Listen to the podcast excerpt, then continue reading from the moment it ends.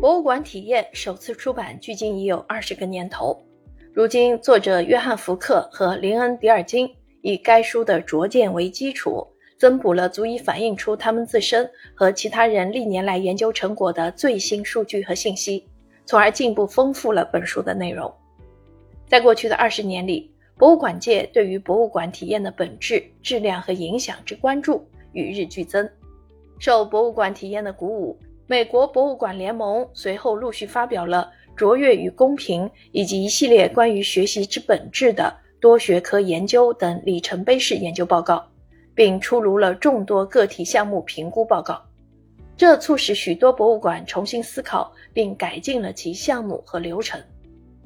当然，在各个博物馆内部，这些变化都局限在通常比较严格的运行环境中，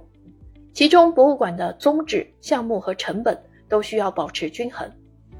了解相关研究，熟悉潜在群体和观众，掌握确定合适可行的更好方法，这一切皆有助于博物馆更加行之有效地将已有服务资源高效运用到实现其自身目标上。